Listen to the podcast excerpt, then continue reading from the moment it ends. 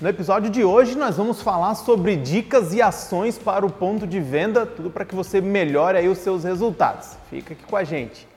Começa agora Mercoscast, o programa dos representantes e gestores comerciais de sucesso.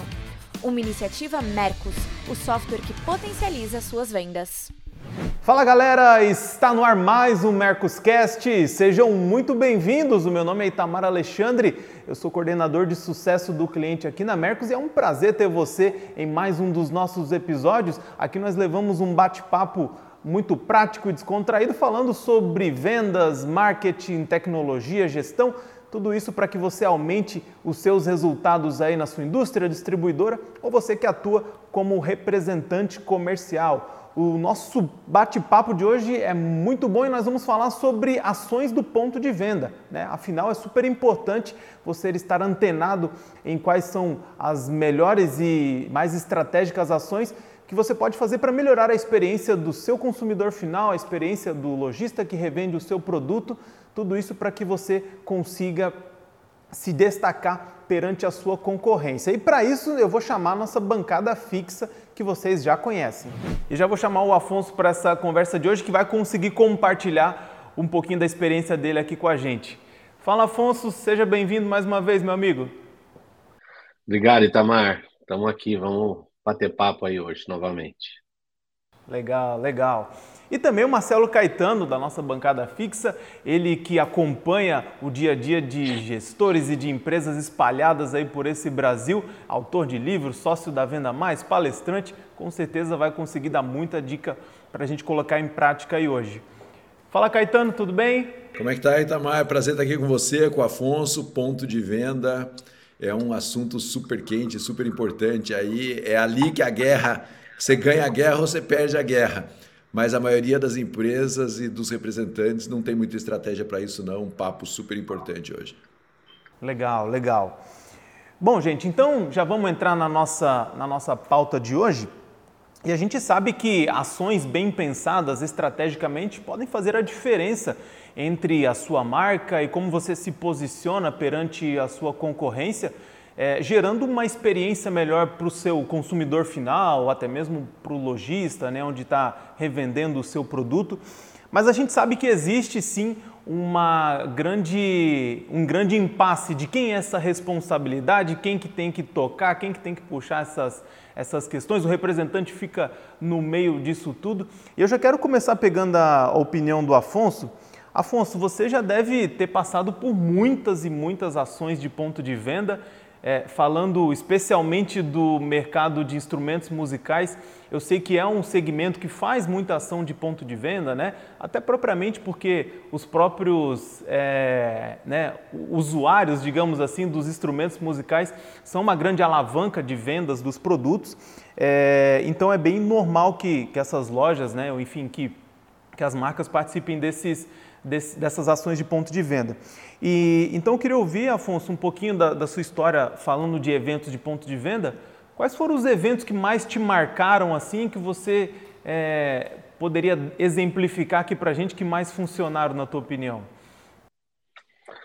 É, na realidade a gente tem uma, vamos dizer, por a gente mexer com música, é, eu não vou dizer que é mais fácil trabalhar ou é mais cativante trabalhar, porque traz um público até que não é consumidor, né, para o negócio. Uh, eu confesso que eu, eu espero, eu sempre falo quando me pergunto que eu acho que quem tem que fazer marca são as marcas, né, e não o representante comercial fazer a marca para a marca, né. Estou aqui me defendendo.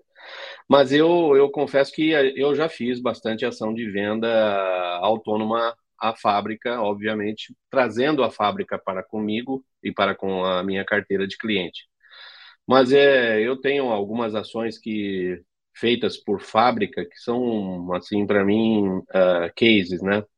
A, a Tajima, ela tem, ela fez uma ação e ela está retomando agora, a Tajima Fábrica de Violões e Guitarras, é, que é o ônibus. Eles pegaram um ônibus, é, limparam as poltronas dentro, reformaram todo o ônibus e fizeram um showroom dentro desse ônibus, né? O ônibus só tem quatro ou seis poltronas, algo assim, o restante é showroom. E tem guitarra, violão, bateria lá dentro. E é um showroom aberto, né? Aberto, que eu digo, itinerante. E aí o que, que eles fazem? Eles pegam a região, a minha, por exemplo, Santa Catarina, e eu, aí o representante faz o roteiro dos lojistas que a gente vai visitar. A gente estaciona o ônibus na porta da loja, abre a porta do, do, do ônibus na frente da loja, é, só liga uma, uma energia e vira aquela integração entre o cliente passante, que é um cara que quer ver o que é aquele ônibus ali, todo ele é todo desenhado, todo plotado, é lindo. E por dentro, todos praticamente o nosso a nossa curva A de produtos ou principalmente lançamentos, produtos mais caros, que é difícil ter em loja. E, e vai um especialista de produto junto, ou seja, vai um guitarrista, vai um baterista junto, que aí pode demonstrar, tem shows no meio, algumas apresentações. Eu diria para você que esse é o melhor uh, case que eu tenho de, de, de ponto de venda, porque não é uma ação de ponto de venda que você traz o consumidor até você. É uma ação de ponto de venda que você vai atrás dele, que é o que eu acho mais fantástico nisso tudo. Então, é, assim, como para a gente começar o assunto, eu, eu gosto muito dessa ação e esse ano de 2023 a Tajima vai, depois de ficou aí durante a pandemia parado, ela vai voltar com a ação do ônibus. O ônibus está sendo reformado para isso. Então eu gosto muito disso. Legal, legal, muito bom, Afonso. E Caetano, queria, né, a gente ouviu aqui o lado do representante, essa introdução que o Afonso deu, mas queria a tua opinião sobre o papel da indústria nessas ações, assim. É, eu já ouvi muito representante reclamando que a indústria não dá suporte de, de PDV, já vi lojista também que não gosta muito de, de ações de imposto de venda, não tem essa abertura. É, qual que é a tua opinião, até onde deve ir o papel do representante, onde a indústria tem que puxar? Como, como que você define assim quem que investe mais tempo e, e dinheiro nisso? Qual que é a tua opinião? Olha, Tamar, eu acho assim, é, na minha visão, não é evento de ponto de venda, é estratégia de ponto de venda. É, e aí, quando você fala de estratégia de ponto de venda, é todo mundo ao mesmo tempo. Às vezes a gente, a gente vê ações de ponto de venda muito como ações promocionais, que são super legais. O cara vai lá, posiciona bem o produto, faz uma ação bacana, faz uma ação criativa, tudo isso. Mas para mim, o grande jogo do ponto de venda é o jogo do dia a dia no ponto de venda. Né? De, e, e esse jogo é responsabilidade da indústria definir e do representante executar e também colocar a sua pitada pessoal dentro do processo. É todo mundo no ponto de venda, porque de verdade mesmo, está tão difícil conquistar o ponto de venda que se a gente deixar um ou outro responsável por isso, aí vai acabar não fazendo nada. Eu tive uma grande escola, uma enorme escola, que a gente trabalhou com uma marca de energético super famosa aí, e, e eu nunca esqueço que assim o objetivo era, na loja de conveniências, ter o energético em cinco lugares. Cara, cinco lugares é assim, você entra na loja, tropeça no energético, abre a geladeira, cai o energético no seu colo, é, vira, tem um negócio energético atrás de você, e na hora que você vai pagar, tem um cara com energético na mão te oferecendo energético. Assim, é insano o processo. Então, assim, eles tinham muito claro o que eles queriam. E estava muito claro o seguinte: quando você consegue ter cinco lugares o energético no ponto de venda, você vai vender muito mais e ponto final. Eles tinham exatamente como que o energético tinha que estar disposto na gôndola, quanto que eles queriam que ocupasse espaço na gôndola é isso tudo bem desenhado pela indústria facilita muito a venda de quem está lá na ponta, porque quem está lá na ponta sabe o que tem que fazer. Ah, é fácil fazer? Não, é claro que não é. Você pode falar, pô, cara, mas eu vendo tinta, como é que eu faço para ganhar cinco lugares no ponto de venda? É tudo muito difícil. Mas, mas eu estou citando esse exemplo porque é uma empresa que sabe exatamente o que ela quer. E além desse processo muito bem desenhado de ponto de venda, pô, testeira muito bem feita, é, comunicação de preço muito bem feita, sabe? Tem um enxoval de ponto de venda, de trade, de, de ação de PDV, que precede até a ação mais, é, como eu posso dizer, mais que aparece mais nos nossos olhos, que pula mais nos nossos olhos que é a ação de ter um ponto de venda estruturado. O que eu vejo é que a maioria das empresas não faz isso bem.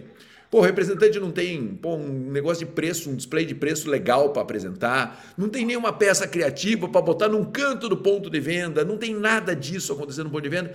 Então, assim, aí quer fazer um, um evento. Aí o evento passa e o ponto de venda fica desmininguido lá dentro do ponto de venda. Eu acho que o negócio é ter uma visão clara de ponto de venda. Tem uma empresa aqui no Brasil, e aí aqui eu vou falar o nome porque é um elogio, a outra também era, mas é, essa daqui eu posso falar, a Tramontina. Bom, a Tramontina tem um negócio que eles chamam de canto do churrasco. Canto do churrasco é o quê? Cara, é um display de madeira muito bacana que eles chegam e enfiam num canto da loja lá. Quando eles enfiam o display de madeira, a venda deles explode daqueles produtos de churrasco, faca, grelha, não sei o que, não sei o que. Então o objetivo do vendedor e do representante comercial na rua é, é achar um lugar para botar o display de madeira. Porque se botar ali, ele já se defende. Ah, é fácil? Dá para ser em todas as lojas? Não, não dá, nem deve ser em todas as lojas. Mas veja que eles acharam um modelo e, e o negócio é conquistar mais espaços para isso. Assim como tem várias outras empresas que fazem isso. Então, assim, a o evento no, no, ponto de venda é super importante, mas muito importante é o que fica depois do evento no ponto de venda. O que fica depois da sacada criativa é o processo e a estrutura e é o modelo. E às vezes o que eu vejo é que as empresas não têm esse modelo. E aí elas têm um grande problema. Ou elas terceirizam esse modelo para o representante comercial que fala: Meu, me ajuda um pouco aí, cara. Pelo menos me diga como você quer que faça, né? E outra coisa que eu acho importante é compartilhar boas práticas, porque tem boas práticas acontecendo o tempo inteiro. Eu, Afonso, lá no, no ponto de venda com a ideia dele, tem que ser compartilhada para os outros. A função do gestor, da empresa, da indústria, é muito ficar compartilhando as boas práticas que os representantes têm e fazer essas boas práticas uma informação que vá gerando cada vez mais eventos no ponto de venda. Então, falei um monte aqui dessa parte estrutural e da parte do evento que, que eu acho super importante também, mas quem sabe a parte estrutural de trade seja mais importante ainda. Legal. E Afonso, comenta para a gente um pouquinho como é que é essa sua relação com a empresa, dentre as ações que você toma, dentre a, expectativa que você tem que as empresas forneçam né, material e tempo e investimento. Como é que fica essa, essa relação? Tem empresas que fornecem mais, outras menos? Você seleciona os clientes? Como é que funciona? Sim, tem empresas que, vamos dizer, que tem um pouco mais de, de artilharia nisso, sim. Uh, tem, eu tenho empresas que elas têm, um, vamos dizer, um departamento de marketing com ações definidas de PDV e você administra como representante, você administra quais os clientes que vão assar nisso, né? Caetano falou um ponto é, importantíssimo que eu acho, a gente como representante ou como marca, né? As ações de PDV, essa, por exemplo, do ônibus é, e outras que a gente pode citar, é, elas são pontuais, né? Mas o que é mais importante, tanto para o lojista quanto para a marca e principalmente também para o representante, é a continuidade daquilo, né? É a administração dessa ação. É, porque o, o, que salva a gente é o cara pegar o seu produto lá, lá na gaveta, a hora que o consumidor entrar, e tirar o teu produto da gaveta e não do concorrente. Ele lembrar do teu produto. E você tem que fazer ações para que ele lembre do teu produto, ou para que o seu produto esteja em evidência, se eu não tenho como colocar ali como energético cinco pontos, mas que ele esteja em evidência dentro da loja. E essa aí, aí eu acho, acho não tenho certeza, essa é a função do representante comercial, de entrar dentro da loja e ver aonde está exposto o seu produto. Isso é uma coisa que eu peço uh, eh, para minha equipe demais. Uh, cadê o produto que o cara comprou? Onde que ele colocou? De que jeito está? E perguntar para o vendedor, né, não para o comprador, onde está o meu produto? Como é que se apresenta ele? Isso é ação de ponto de venda, né? Agora, o que eu acho que a gente tem que fazer como representante é provocar, né, Itamar? É provocar as fábricas no, no, com, com, relação à, escassez, a não, o não fazer, né? Eu tenho ações da Cássio, que ela tem, ela, ela faz ações que chama roadshow. Ela escolhe uma cidade, vai num, num, num hotel, monta uma sala com um showroom também itinerante, ela faz isso nas capitais, ou seja, ela traz o consumidor final, não tem ação de venda, é uma ação de demonstração, né? A ISO, ela tem um negócio que chama Pit Stop SG. ISO é a corda SG é um encordoamento para guitarra e violão. O que que ela faz? Ela faz o cara levar até a loja escolhida, e aí o representante é que escolhe, levar o faz o consumidor levar um violão até lá, a guitarra até lá, e o cara compra um e ganha dois. Uh, o que, que, é? Esse segundo que ele ganhou, a gente coloca com o luthier no violão do cara e tal. É uma ação de PDV e é uma ação de quê? De experiência. Porque o cara vai experimentar o teu produto, em aspas, gratuitamente, porque ele compra um e leva dois, ele vai ter uma regulagem no instrumento dele.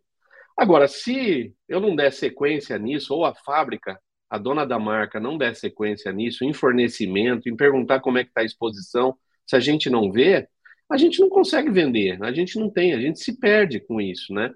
Então, eu acho que a função do representante comercial, sim, é cobrar ações, mas quando elas já existem, é administrar junto com as fábricas. Ó, a gente colocou lá um display na loja do Zezinho e o cara meteu outra marca no display. Quantas vezes eu já não vi isso, né? Caetano deve saber disso. Você mete um puta de display bonito lá, o cara vai lá, não põe a tua marca e põe a do concorrente. Aí você fala, pô, amigo, que coisa é essa aqui? Então você tem que administrar, né? Então é uma, é uma, tem que ter uma sinergia entre a, a, a loja, né? A, o representante e a fábrica. Se não houver isso, não vai, não vai ter resultado, não. Meu amigo, no ponto de venda é tiro, porrada e bomba, né, Afonso? Não tem Exato, jeito. Você sabe, é, você sabe, Deixa eu interromper aqui, Tamar. Eu tenho um, um, cara que trabalhou com a gente muitos anos, já foi, já voltou, já foi para a indústria, já, pô, cara, super forte de ponto de venda. E ele é, ele é, chama Márcio. O Márcio é um cara, além de tudo, ele é crossfiteiro, então ele é forte pra caramba, né? E ele sempre foi muito bom de ponto de venda. Então a, a gente sempre foi pro ponto de venda é, e a gente é juntos, assim, com, com o vendedor, com o representante, né? E ele chegava assim, o cara entrava no ponto de venda, dava uma mexidinha no ponto de venda, não sei o quê, saía da loja, ele falava assim, ele falava, você acha que você fez um trabalho no ponto de venda de verdade, de exposição de produto? Aí o cara falou, acho que sim. Aí o, o japonês, que era japonês, voltava para dentro da loja, que parecia o Hulk, meu amigo, metia a mão no ponto de venda. Quando você via, faltava produto no estoque para colocar lá no, na gôndola, de tanto que ele arrumava, encostava do concorrente para lá, para cá, fazia o negócio acontecer ali dentro essa garra é muito do trabalho do ponto de venda, sabe? É, essa, essa é a briga, como o Afonso falou. Ah, claro que não pode ser antiético, né? Mas, cara, se você der moleza, se você não dominar o seu território no ponto de venda, quando você vê a concorrência comeu o seu espaço. Então é um processo físico de abrir espaço, de conquistar. Daqui a pouco o Afonso põe o violão dele lá, o outro põe o violão na frente, cara. É assim que o pau come. E aí você tem que defender sua marca. É, ponto de venda é uma guerra e esse é o jogo mesmo. Tem que ter muita atitude no ponto de venda. É, Caetano, é, é impossível não lembrar da, da sua frase que a gente já comentou em outros episódios aqui, né? E isso que o Afonso falou é super importante, que é, o caixão do mal vendedor, a sala do comprador, né? Que é muito sobre o vendedor ter um bom relacionamento com as outras pessoas que administram o PDV também, né? Você chegar antes, você ver como o teu produto está exposto, você conversar com os balconistas, com os vendedores, que é quem faz a coisa acontecer de fato no dia a dia, né? E isso eu já vi que faz muita diferença, principalmente onde você tem lá cinco concorrentes que vão vender muitas das vezes um produto muito similar ao seu, né? É, cara, o, o, o pessoal da. Quem te defende quando você vira as costas é o pessoal da loja, é o pessoal do ponto de venda. Esse é o pessoal que te protege lá dentro, que não deixa, que não deixa a coisa ficar tão selvagem assim. É, então, assim, ter o um relacionamento com eles, né? É aquela frase que eu sempre uso, né? O meu negócio não é treinar vendedores, é conquistar vendedores para minha marca. Se você tiver esse, essa visão no ponto de venda, é, você, cara, você tem tudo, né? Então, assim, conquistar as pessoas, isso que você falou é importantíssimo, né? Antes de comprador é, cara, se a equipe defender você, o seu produto vai girar, vai abrir espaço, eles vão vender bem e o comprador vai ter que engolir, como diria o Zagalo, vai ter que me engolir. Agora, se o seu produto não girar, se o seu produto não vender, cara, não tem comprador que te segure lá dentro, porque ninguém vai ficar estocando o produto porque você é amigo do comprador, né? Bom, e para que você tenha mais tempo para administrar o seu ponto de venda, é ideal também que você tenha mais canais para atender o seu cliente. Por isso eu quero te convidar a conhecer também um pouquinho mais sobre o e-commerce B2B da Mercos. Lá você pode receber pedidos 24 horas por dia, 7 dias por semana, fazendo com que aqueles pedidos de reposição entrem automaticamente e assim você possa administrar melhor aí o ponto de venda dentro do seu cliente. E, Afonso, para a gente continuar, é, qual que é o critério que você usa para escolher os clientes? Porque eu já vi clientes menores querendo ações que demandam muito investimento, clientes maiores que não têm essa característica. Como é que você divide isso? Você faz uma curva A de clientes que, que vão é, ter uma ação de ponto de venda mais acentuada? Como é que é esse critério? Bom, Itamar, na realidade o que, que a gente faz é escolher o cliente pensando lá na frente, né? É, principalmente vindo do representante essa escolha, se a gente não não escolher um, um, os clientes ou uma, um número de clientes para aquela ação, que a gente lá na frente não tem um resultado ou não, o investimento não valeu, a gente vai ser cobrado. Então, eu costumo sim escolher clientes um pouco pela curva de, de, de área de produtos, mas existe, é, eu diria para você, sempre uma escolha em cima de ações de venda, ação de venda, né, de ponto de venda, onde eu preciso entrar, né? Então, quando esse cliente que eu quero melhorar, ampliar ou entrar com o meu produto me permite fazer essa ação de venda, e é difícil, porque geralmente, se você está fazendo uma ação de venda onde você não está posicionado, ele tem outra marca posicionada, então ele tem que aceitar isso. Mas eu acho isso fundamental. Essa análise tem que vir do representante, sim. Essa análise tem que vir do representante, mas eu existe o, as ações que você faz numa cidade grande, você escolhe dois clientes e os outros dois, três clientes que tem lá vêm falar para você por que, que não fez aqui. A gente tem que saber administrar, tem que ter uma justificativa já plausível para isso. Mas é, tem que ser escolhido sim, e eu penso, sinceramente, eu acho que as fábricas também deveriam, é com relação ao resultado futuro e à continuidade dessa ação, é, se essa pessoa tem capacidade, se essa empresa tem é, comprometimento, vamos dizer assim, não é nem capacidade, de continuar com essa ação a ponto de dar resultado. Legal, legal, Afonso. E, e, Caetano, comenta para a gente um pouquinho como que você acha que as empresas devem acompanhar esse, esse resultado ou, esse, ou essa pós-ação de ponto de venda. Você acha que, que muda a meta por causa dessas ações? Não muda? Se tem um investimento, tem que se pagar com, com pedido depois? Como é que funciona? Muda a meta durante a ação. É, é, às vezes muda a meta antes da ação. Eu faço se, se o cara trouxer a meta para mim. Não é só depois da ação, não. Cara, é assim. É, é, alguns, algumas, algumas, alguns produtos são muito marcantes para isso. Sabe? Uma época a gente trabalhou é, com uma empresa de laticínios, por exemplo, supermercado. Cara, você bota uma, uma promotora no ponto de venda, você bota uma degustação no ponto de venda, aumenta em 50%, 60% a venda naquele ponto de venda e ponto final. Então você já põe, já fala que vai aumentar 50%, 60%, já faz o cara puxar esse 50%, 60%, senão vai faltar produto no ponto de venda. Então, assim, é, chega uma hora quando a empresa começa a repetir ações do ponto de venda que o resultado começa a ficar previsível, sabe? A tal da receita previsível. E aí você consegue falar, cara é, eu invisto isso para tirar isso, então você me compra isso, que eu faço isso acontecer lá no seu ponto de venda. Mas eu vou falar uma coisa importante: não é só em quem compra mais, é quem tem potencial para comprar mais. Porque às vezes o cara não compra, mas daí você não faz, mas ele tem potencial para comprar mais. Então, acho assim: é claro que é importante você fazer uma ação num ponto de venda que já venda bastante para você acelerar a venda. Claro que sim. Mas às vezes é uma ação que você faz um ponto de venda que não percebe valor no seu produto, se tornar um ponto de venda, um cliente importante para o seu produto. Então, assim. O negócio é fazer sempre, sabe, Tamara? O negócio é repetir isso sempre. Para mim, uma parte da verba de marketing das empresas tem que estar tá em ações de ponto de venda e tem que ser um pouco mais flexível. Sabe que isso é uma coisa muito doida. É, às vezes a empresa para gastar X mil reais numa ação qualquer na mídia tradicional, ela gasta fácil. Às vezes para dar para um representante comercial uma grana para fazer uma ação diferente, ela não faz.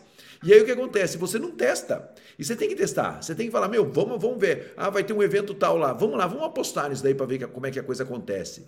É, eu acho que a gente tem que ter uma, uma área de marketing que é um marketing é, é, estrutural, de marca, de tudo isso, mas tem uma outra marca, uma área que é guerrilha, que é ponto de venda. E às vezes as duas visões elas são conflitantes dentro do processo. Né? Então, assim, uma parte da verba tem que estar lá na estruturação de marca, no conceito, né? rede social, tudo isso daí, e a outra parte tem que estar no ponto de venda. Vai fazendo ação, vai compartilhando ação, é, que eu acho que isso é extremamente importante, porque daí você consegue puxar a venda antes da ação acontecer. Mas isso, cara, é a empresa que repete, repete, repete, repete, até que acha o drive, e aí fica assim. Quantas, por exemplo, a gente é um outro cliente nosso, um laticínio. Quantas promotoras você pode ter? Primeiro lugar, promotoras terceirizadas, né? Então, assim, quantos promotores pode ter? Quantas vocês precisarem. Desde que o cliente vá disso para aquilo eu boto promotora lá dentro. Então veja que não, não é a que estrutura eu tenho. Eu tenho uma estrutura parceira que me ajuda no trabalho de trade, de comunicação, de promoção, de qualquer coisa que seja, e eu tenho conforme o movimento do cliente ou o movimento que eu quero que o cliente faça. Então às vezes você puxa a venda antes da ação acontecer. E na maioria das vezes é assim, porque senão falta produto, aí, aí virou uma. Aí danou tudo. Legal, Afonso. Quer complementar? Fala do Caetano.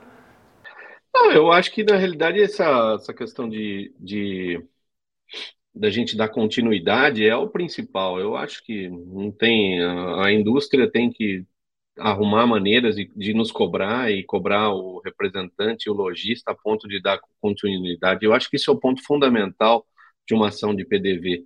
A gente não pode fazer ações onde o custo é X. Agora, o Caetano disse muito bem, as, muitas vezes as indústrias fazem aí é uma crítica, uh, um investimento de X mil reais, uh, sem consultar muitas vezes a, aquela região ou aquela base, né, para ver. Muitas vezes ele não precisa gastar nem tudo aquilo para atingir, se ela, se ela tivesse uma, uma, uma conversa antes, tanto quanto lojista, quanto com o representante. Então, eu acho que também dá um, dá um tiro na água também é um pouco ruim. Mas eu acho que administrar é o principal. A continuidade é que é o que nos salva, não tenho dúvida.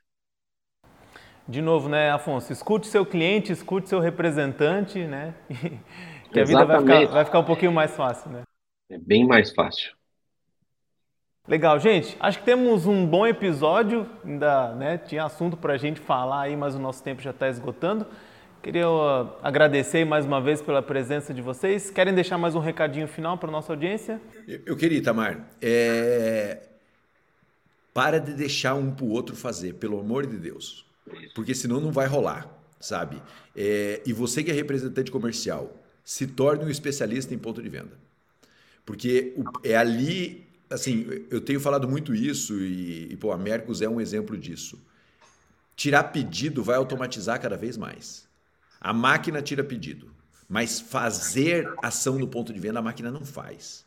Então, o representante tem que entender que tem uma transição acontecendo aí e que essa é uma função muito importante do representante comercial. Então, assim, quando você aprende sobre isso, quando você estuda sobre isso, quando você treina isso, mesmo que sejam ações mínimas, uma visão mais inteligente do ponto de venda, não só de experiência, mas de ler, de estudar sobre isso, faz com que você faça um trabalho eficiente. Se um ficar esperando o outro, todo mundo perde nesse momento. A indústria perde porque ela vende menos, o cliente perde porque ele não usa todo o potencial do ponto de venda e o representante perde porque ele não consegue vender o tanto que ele deveria vender. Então vai lá e faz. Ótimo, Caetano. É, e e a ação de ponto de venda para o representante também é resolver problema. Não esquece disso, representante. É atender telefone, responder e-mail, a resolver problema de assistência técnica. Isso faz com que aquele vendedor que vai tirar teu produto da prateleira fala, não, eu vou tirar isso aqui porque se der algum BO, o Afonso resolve, a Musical Plus resolve. Se você não está aparente, ele não vai lembrar de você. Lembra para as coisas boas. Importância do pós-venda, né, Afonso? Exato, isso é vender, isso é PDV. Maravilha. Bom, como vocês viram, tem muita coisa aí que dá para ser colocada em prática, mas a gente quer saber também o que você vem fazendo aí no ponto de venda. Então deixa o teu comentário aqui embaixo. A gente é, quer saber a tua opinião sobre os nossos conteúdos, sobre a nossa pauta de hoje também. Nós voltamos daqui 15 dias com um novo episódio. Então, excelentes vendas aí para vocês e até a próxima.